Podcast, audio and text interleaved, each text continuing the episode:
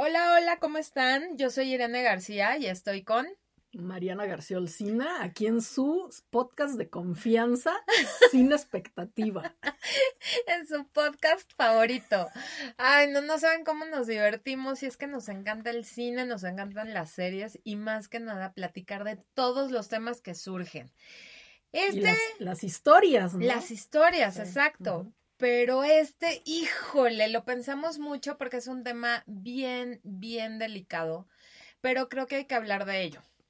Si nosotros tenemos el micrófono, si hay un medio, lo que es de nuestra parte es comunicar a otros de lo que está sucediendo, porque hay cosas que ya no deben de suceder, Olsi. Sí, no, no, deberían de suceder desde hace mucho, pero como los hemos dicho aquí muchas veces, sigue siendo muy común, ¿no? Y es tristísimo. Eh, vamos a hablar hoy de... Eh, el abuso infantil. Sí, es fuerte. Y encontramos eh, dos documentales, dos docuseries que ahorita, bueno, él y yo estamos fascinadas viendo muchas, porque de verdad, qué interesantes son. O sea, Te quería comentar, o sea, de eso que a mí me encantan esas series, ¿no? Porque son así cortitas, ¿no? Están muy bien investigadas, porque aparte se tardan años en hacerlas, ¿no? O sea, están súper bien fundamentadas, investigadas, y pues se basan en casos reales, ¿no? Que, que pues, tristemente, o sea, es lo que, es lo que hay. Es lo, que, estamos viviendo y debemos de, de, enterarnos, tenemos que informarnos y actuar en consecuencia. Eh, son dos series, una en Netflix, otra en HBO. La primera de Netflix es Justicia para el pequeño Gabriel, sobre el caso de un niño que fue constantemente torturado por su mamá y el novio de la mamá y abusado. no, no, no. Este, bueno, le pegaban. Le apagaban eh, cigarrillos en la piel, le disparaban balines de aire. Lo hacían comerse la, la, arena de, los, gatos. O sea, el niño no tenía comida en el estómago más que arena para gatos. O sea, es de verdad increíble el nivel de violencia que le infligían a este chavito. Bueno, lo encerraban en un, en un como closet, así, bueno, en un cajoncito así que apenas si cabía, ¿no? Lo tenían encerrado ahí todo el tiempo, ¿no? Iban las trabajadoras sociales a su casa y el niño estaba encerrado ahí, ¿no? O sea, y era como castigo, em, o sea, no sé bien, ¿no? Pero bueno, una parte de la serie nos dice que ellos pensaban que el niño era gay, ¿no? O sea, el niño pues tenía ocho años, no se había declarado, a lo mejor le digo a Irene hace rato, ¿no? Le digo, a lo mejor era afeminado, no sé, pero pues, o sea... El novio de la mamá siempre, cuando llegan los equipos de emergencia, porque el niño sufre un, un paro y llaman al 911, lo primero que dice el novio de la mamá es que es gay. Sí, pero por eso no se muere la gente. O sea, a ver, pero era esta parte de, de, de como dices, de odio, ¿no? no se pudo como comprobar, no se siguió como esa línea en el juicio porque iba a, a, tal vez iba a complicar, ¿no? La, la sentencia y todo esto, porque era muy difícil probar un crimen de odio, ¿no? Digo, sí, sigue siendo muy difícil que la verdad, que, mal, ¿no? Qué mal, porque lo, lo vemos diario, los crímenes de odio y el odio a, a, los que son diferentes, ¿no? O sea, gays, mujeres. Sí, no, bueno, seguimos en el mismo tema, pero el documental nos muestra cómo el mismo sistema en Estados Unidos entorpeció la eh, investigación el que se diera un seguimiento a la violencia que sufría este niño, porque aunque iban muchos, muchas trabajadoras sociales, no se le daba seguimiento. Pues sí, lo dejaban pasar, o sea, lo veían como no sé si normal o no, no, le pues prestaban la atención. Exacto. ¿no? y entonces dejaban pasar y pasar y pasar y pasar, pues hasta que pasó lo que sucedió. mataron al niño. Tristísimo porque la maestra denuncia, un guardia de seguridad denuncia y, pero los superiores decían, es que no te metas, es que ese no es nuestro trabajo. A ver, es que tú ya hiciste la llamada, no hay que investigar. Qué triste, ¿no? O sea, porque yo creo, obviamente nadie lo hace a propósito. No te imaginas que el niño va a terminar muerto, ¿no? Porque es increíble pensar que una madre ¿no? Pueda permitir y fomente la violencia hacia un hijo. El niño no era hijo único, que eso es lo más raro del caso, o sea, tenía eh, una hermana y un hermano, que sí, pues les daban ahí sus madrazos, pero no era tan grave. ¿Quién sabe si le daban sus madrazos? O sea, no sabemos, ¿no? Pero la cosa es que, bueno, hay una parte en la serie donde eh, entrevistan a los hermanos, ¿no? Y los hermanos cuentan todo lo que la mamá y el novio le hacían al niño, pero así con lujo de detalles, que los niños lo veían y tú decías, no puede ser posible, ¿no? Pero bueno, sale también un especialista, por otro lado, diciendo que normalmente agarran como a un hijo, o sea, de los tres hijos, uno que es el chivo expiatorio o una cosa así, para que ese, pues, es el que reciba todo el abuso y todo el maltrato y todo. Pero es por esta parte de nos va tan mal, pero él tiene la culpa o contra él me voy, ¿no? o sea, es como el, el que va a sufrir todas las consecuencias de que si les va mal económicamente, de que si está enojada la mamá, o sea, como que agarran a este pobre niño y recayó en este niño que se llamaba Gabriel Fernández.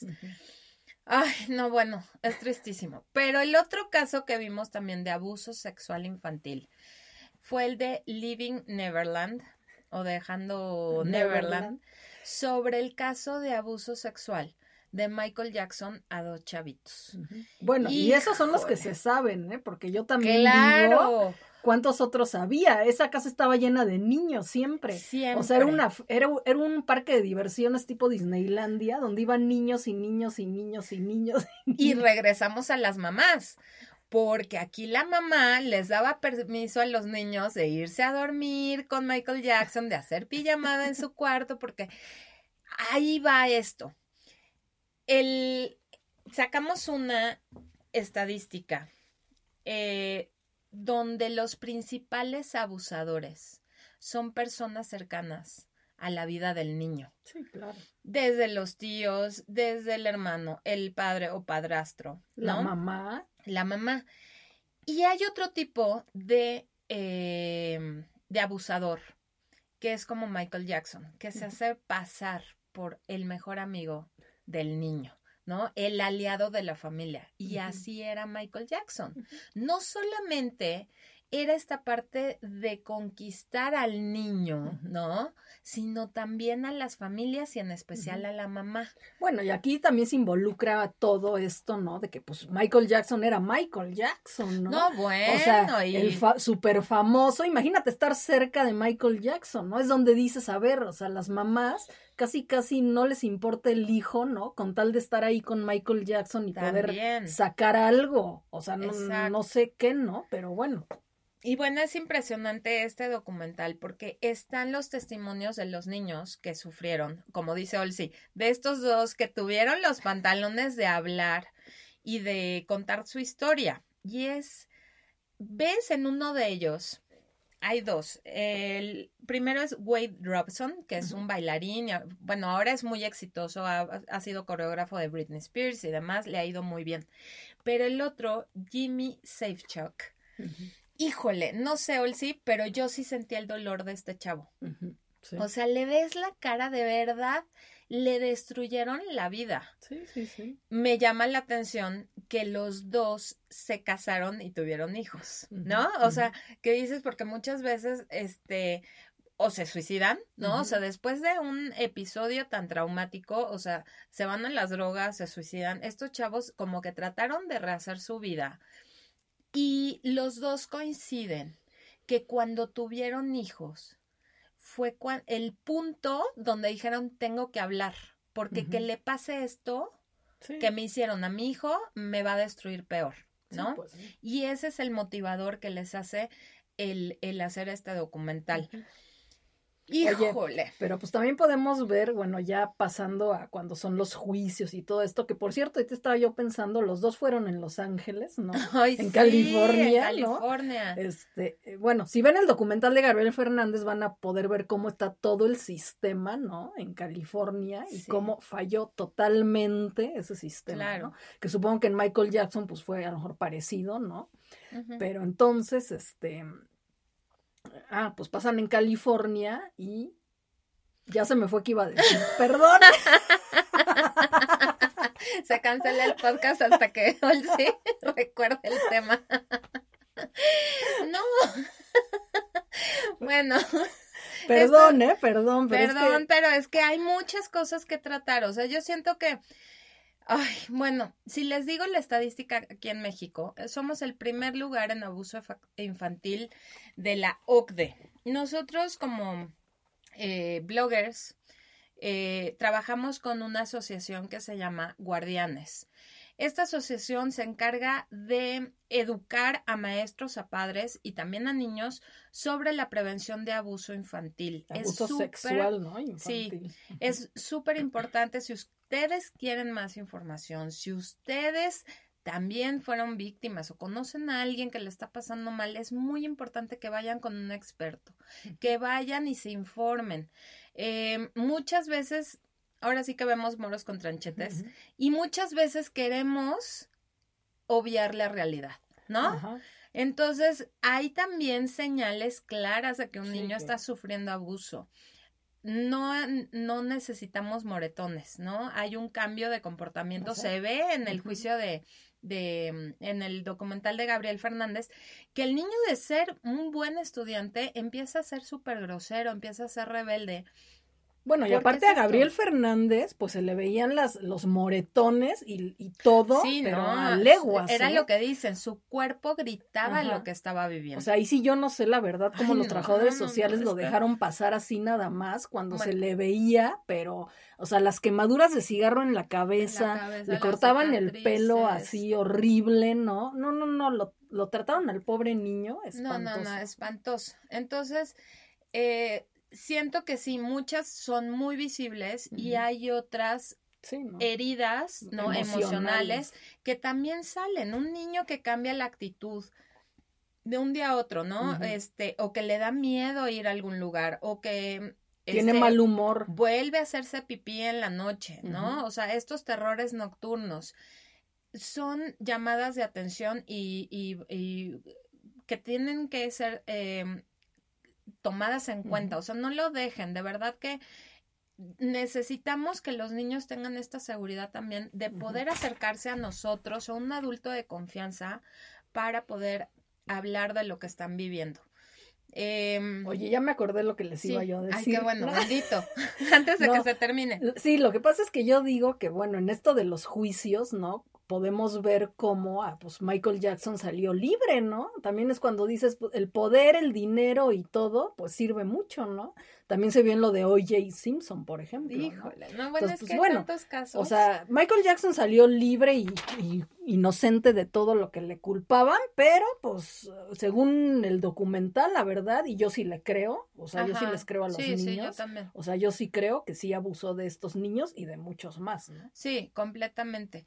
Y, mm, híjole, tener mucho cuidado como mamás. La verdad, estar al pendiente con quién se reúnen, qué es lo que están viendo también en redes. O sea, hay, hay muchas personas que por medio de las redes sociales que se llama grooming, se hacen pasar por chavitos de su edad para contactarlos y luego verlos. Entonces, tenemos que estar bien, bien pendientes de todos estos peligros ¿no? Bueno, a mí me estaban No en la calle, sino digitalmente. Me estaban contando, vi a unos amigos el viernes en la noche y una de ellas tiene una hija de 10 años, ¿no? Y entonces decía que tenía Facebook. Yo también dije, pues, ¿cómo tiene Facebook a los 10 años, no? Pero bueno, que ya parece que por Facebook están contactando a la ah, niña, no, claro. sí, sí, sí. Entonces ya le quitó el Facebook y todo, pero dices, pues, ¿qué onda? o sea, Facebook es hasta los 15. 13. bueno, y 13 y se me hace todavía chico, ¿no? Pero bueno. bueno, tener mucha yo no soy de prohibir, yo soy más de hablar sobre los peligros que pueden existir en hasta en un videojuego, ¿no? O sea, porque ya se conectan en línea. Entonces tenemos que hablar mucho con nuestros hijos, estar al pendiente de lo que están viendo, de con quién se llevan, a dónde van, ¿no? Y aunque aparezca una persona que puede ser maravillosa, pues no. o sea, tener muchísimo cuidado con, con, esto. Sí, porque tienen una cara muy diferente eh, para afuera que para lo que Exterior. Así es. Y vean el documental del equipo de gimnastas en Estados Unidos. También habla del tema, tristísimo. Pero bueno, muchísimas gracias por conectarse. Si les gustó, compártanlo. Y nos vemos la próxima semana con otro podcast padrísimo. Sin expectativa.